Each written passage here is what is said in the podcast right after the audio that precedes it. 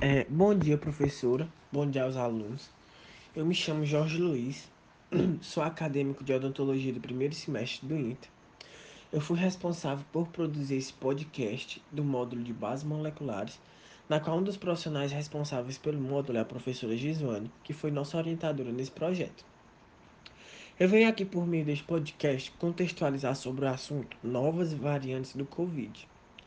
Juntamente comigo, para nós debatermos, nós vamos ter o acadêmico Nilson e a professora doutora Jordânia Marques, que é a nossa participante, que ela é bióloga de formação, tem mestrado e doutorado em biotecnologia, na qual ela vai contextualizar sobre variantes da Covid e os desafios para a vacina. Mas antes de falar das variantes do Covid, que é o nosso tema, irei construir um raciocínio falando o que é Covid, como surgiu, até chegar no nosso tema real, que é as variações. Mas o que é o Covid? Covid é um vírus que causa uma doença respiratória, a Covid-19, pelo agente coronavírus, identificado em dezembro de 2019 lá na China. Os coronavírus são uma grande família viral, conhecida desde 1960, que causa infecções respiratórias em seres humanos e animais. Geralmente, as infecções pelo coronavírus elas causam uma doença respiratória leve e moderada, semelhante ao resfriado. Porém, tem alguns coronavírus que eles podem ter um agrave maior, que é o SARS, que é a síndrome respiratória aguda grave, e o MERS, que é a síndrome respiratória do Oriente Médio. É, e como surgiu o coronavírus? Os novos coronavírus são descobertos diariamente a todo momento. E grande parte da e grande parte pulam de outras espécies, onde passam despercebidos para os humanos. A SARS, que é a síndrome respiratória aguda grave, passou para o humano a partir de um animal, que era considerado uma iguaria na região da China. Como é que ocorre? Enquanto o vírus vai se replicando, uma diversidade de erros em sua maquinaria dá origem a vírus filhos, com mutações. Se as mutações forem desvantajosas para esses filhotes virais, eles serão eliminados da população. Mas se forem vantajosas ou não interferirem em nada, são mantidas ali. E aí cada filho mutante pode gerar sua própria nova linhagem.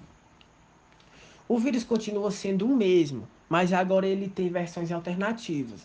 Eu vou dar um exemplo aqui que vocês vão entender. É como se fosse uma música, da qual a partir da composição original são feitos diversos arranjos. A música em si ela não vai mudar, mas as notas e os tempos são alterados e surge algo novo. É o que acontece com o coronavírus. Considerado uma nova linhagem, uma nova variação, existem algumas regras. A amostra viral tem que ser ao menos 95% do seu genoma sequenciado e ao menos uma mutação quando comparada à linhagem da mãe e ser idêntica ao menos às outras quatro amostras virais irmãs. É, e diante dessas tantas variações que nós temos, é, quando surge uma nova, uma nova, uma nova variante, a gente se pergunta, ela vai ser mais letal que a outra? E a resposta é sim, porque elas são mais infecciosas e se ligam mais fortemente nas células e se tornam mais transmissíveis. Outro ponto, talvez o principal, é que alguma das variantes altera a proteína da superfície do vírus e fazem com que os anticorpos gerados por uma infecção prévia ou por vacina tenham mais dificuldade em se ligar na superfície desse vírus. É se é normal essas mutações do vírus da Covid e é muito normal. Um dos motivos para ser considerado normal é que o coronavírus é um vírus de RNA, genoma que sofre mais mutações do que o DNA. Então já era de se esperar que eles fossem surgir conforme os vírus e se conforme os vírus vão se multiplicando, já era de se esperar que surgissem novas variantes. Só porque até pouco tempo acreditava-se que não, já que os infectados apresentavam sintomas muito semelhantes. No entanto, os médicos registraram resultados clínicos piores em determinados grupos populacionais. Por quê? Que foram identificados esses registros piores em determinados grupos populacionais. Porque tem alguns tipos de variantes que tem aqui e não tem em outro lugar. Nós tivemos algum caso de que estavam suspeitos de, na Amazônia tem um caso de Covid da África, de, de uma variante lá da África, que é muito mais letal do que a que a gente tem aqui no Brasil. A palavra com o Nilson, que ele vai dar seguimento na nossa conversa do podcast sobre as variações. Bom dia, é, meu nome é Nilson, eu também vou falar um pouquinho aqui sobre o Covid e algumas das, das coisas que acarretam no corpo humano, certo? Então, é, sobre, sobre algumas coisas também, sobre as cepas, vou falar também sobre algumas mutações que ela sofre, qual o impacto que ela causa. Então, vou começar a falar aqui e a gente vai ter aquele papo bem de leve, bem descontraído, sem que pareça uma coisa muito antinatural. Então vamos lá, né? Primeiramente, é, uma variante, é, a gente pode dizer que no Brasil já tem mais de 10 cepas, né? A gente já, já chegou a, a já chegou a ser noticializado que existem 10 ou mais cepas no, no, no Brasil existentes. E o, o, vírus ele é craque em sofrer mutações, é uma coisa muito rápida. O, o SARS-CoV-2, por exemplo, né, que é o vírus que a gente está lidando agora no momento, ele, desde a primeira vez que ele foi identificado, há quase um ano, ele já, em cada mês, ele, ele sofre duas ou três novas mutações. Então, é uma coisa, é uma coisa que a gente vai vendo que é, nunca estamos, nunca estamos à frente do, da doença. A doença sempre vai estar à nossa frente. E é importante também a gente levar em consideração de que é por isso que a gente tem que lutar para evitar de aparecer as, essas novas variantes. Como é que a gente pode fazer?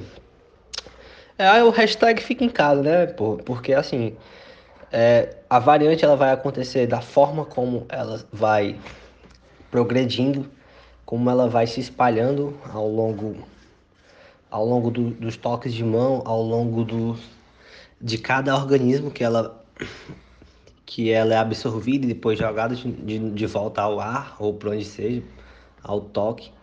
Então ela, ela a cada vez que você vai é, que ela vai conhecendo um novo corpo, um novo hospedeiro e vai desenvolvendo novas novas frentes para ela ficar para o vírus ficar mais forte, para o vírus sofrer uma nova mutação.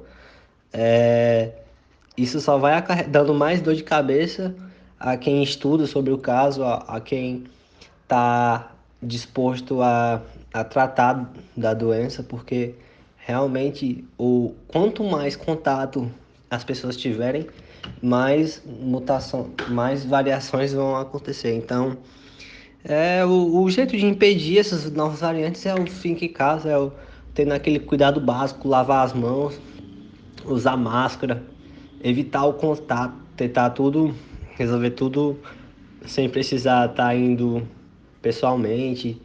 E isso já bem desde cedo, desde do começo, né, do, do, da, da pandemia já vem sendo esclarecido ao povo.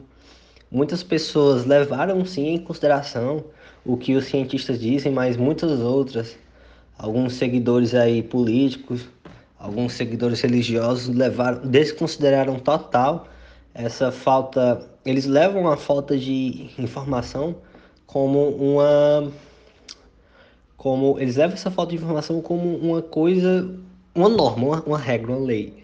E isso acaba que causando mais e mais transtorno a quem está estudando, a quem está ali se prontificando a estar tá resolvendo a situação que a gente se encontra hoje. E além disso, os impactos, o que, o que acontece a cada vez que uma variante vem sendo aparecida é que a gente nunca tá, nunca tá preparado. Vem, vem uma variante nova, vem outra variante mais poderosa do que a outra.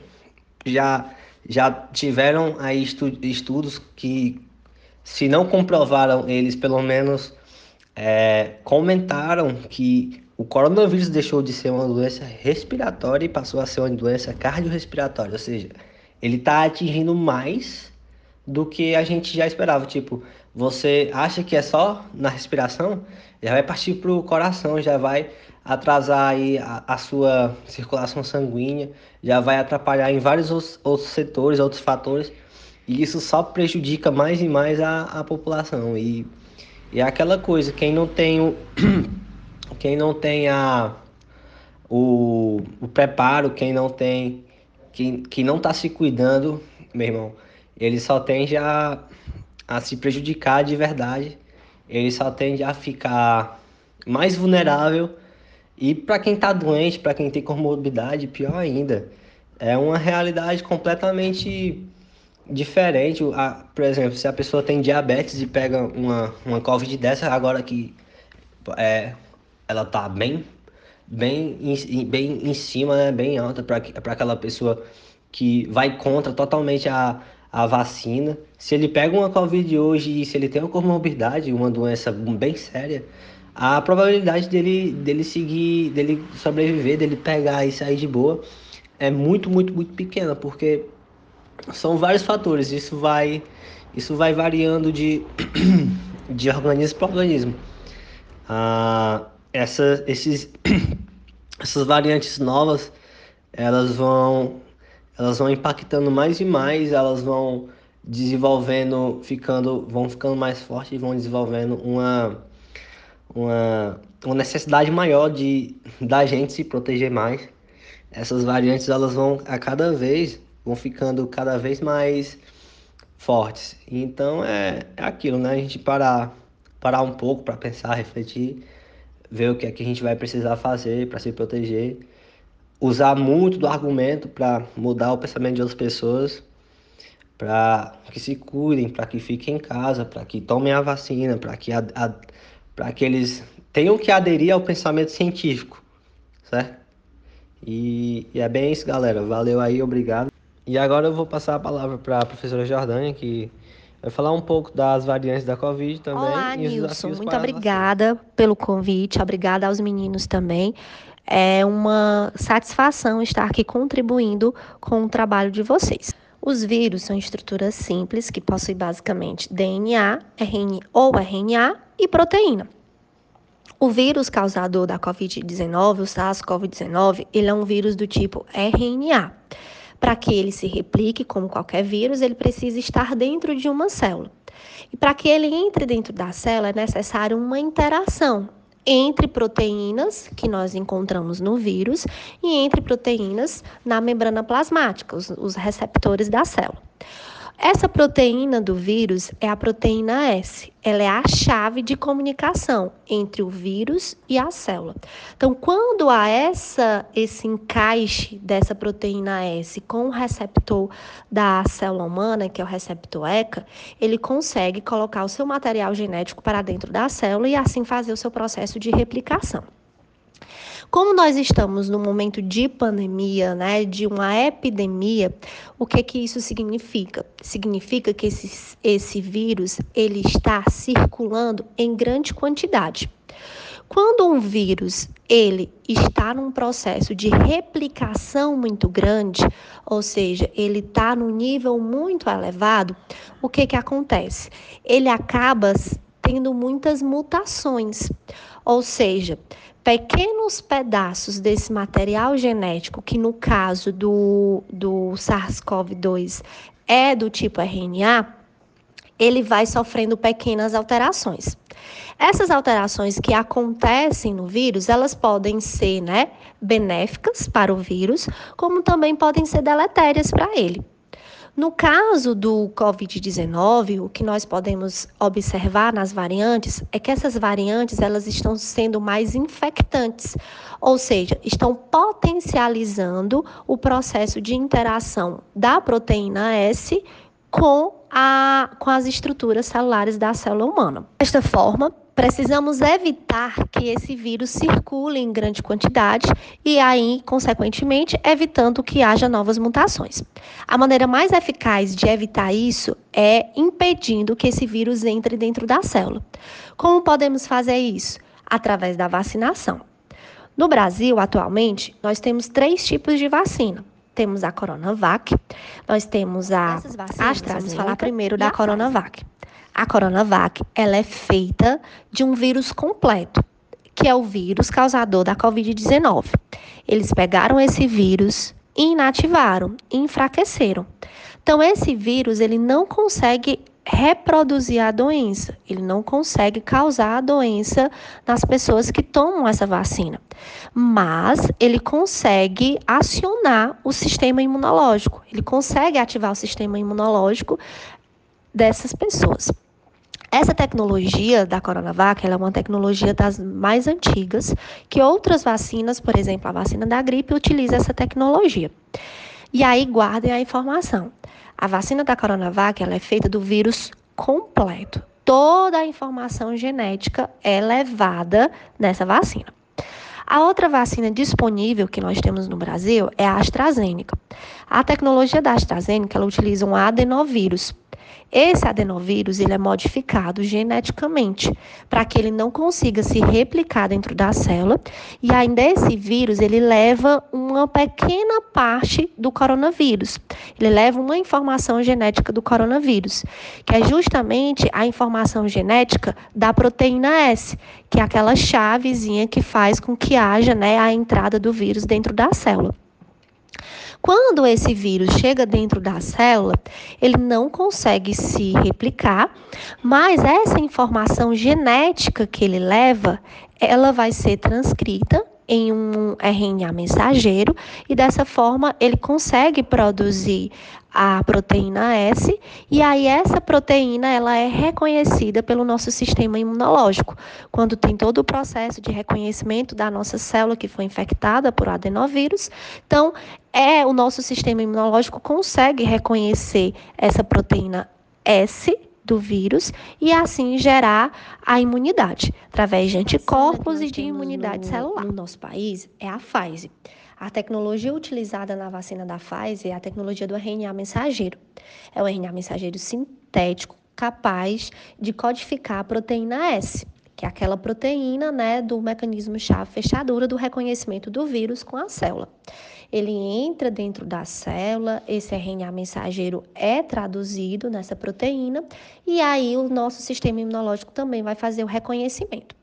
Fazendo um panorama né, das três vacinas, a gente viu que a Coronavac ela é uma vacina que trabalha com o vírus completo, com a partícula viral completa. A AstraZeneca e a Pfizer trabalham com estruturas que vão apenas codificar a proteína S. Mas vocês podem pensar assim: mas todas as três vão estimular o sistema imunológico? Sim, correto. No entanto, a gente tem que lembrar das, de uma informação que eu dei lá no início que nós estamos num momento pandêmico, onde esse vírus ele está em grande circulação. Quanto mais esse vírus circula, mais mutações ele pode sofrer. Essas mutações, elas podem acontecer em alguns lugares estratégicos desse vírus e principalmente em lugares que vão tornar essa infectividade maior ou seja, principalmente nas proteínas de reconhecimento, que no caso do coronavírus é a proteína S. É, então, caso isso aconteça, pode ter os escapes, os escapes da vacina. Dentre essas três vacinas, a Coronavac é uma das mais eficientes em relação a variantes. Por quê? Porque ela é feita do vírus todo, todo o material genético. Então, mesmo que o meu sistema imunológico não tenha reconhecido a proteína S, ele pode reconhecer outra parte do vírus e assim ter uma proteção. Quando ela é feita apenas né, do, de uma partezinha desse vírus, como da AstraZeneca e da Pfizer, que é só para a proteína S, sofrer uma mutação nessa proteína pode ser que meu sistema imunológico não faça esse reconhecimento. E aí, estamos perdidos? Não, não estamos porque essas tecnologias elas podem ser adaptadas em um, curto espaço de tempo, fazendo com que elas sejam é, modificadas para, né, no caso, a nova parte genética que sofreu a mutação. Então a gente acaba né, ganhando esse tempo. Mas se já se especula que nós, né, a vacina da corona, da, da corona, do coronavírus, ela vai fazer parte do nosso calendário vacinal anual, por exemplo, como a vacina da gripe, justamente por conta dessa mutação, dessas mutações que eles podem sofrer, certo? Então, espero que tenha ficado claro. Agradeço mais uma vez pela participação. certo? Estou aqui para qualquer podcast sobre as variações da Covid-19. A gente agradece já aqui a disponibilidade da professora Jordânia e agradecemos a vocês por estarem é, se interessando e escutando sobre esse assunto, que é muito importante nesse momento que nós estamos vivendo.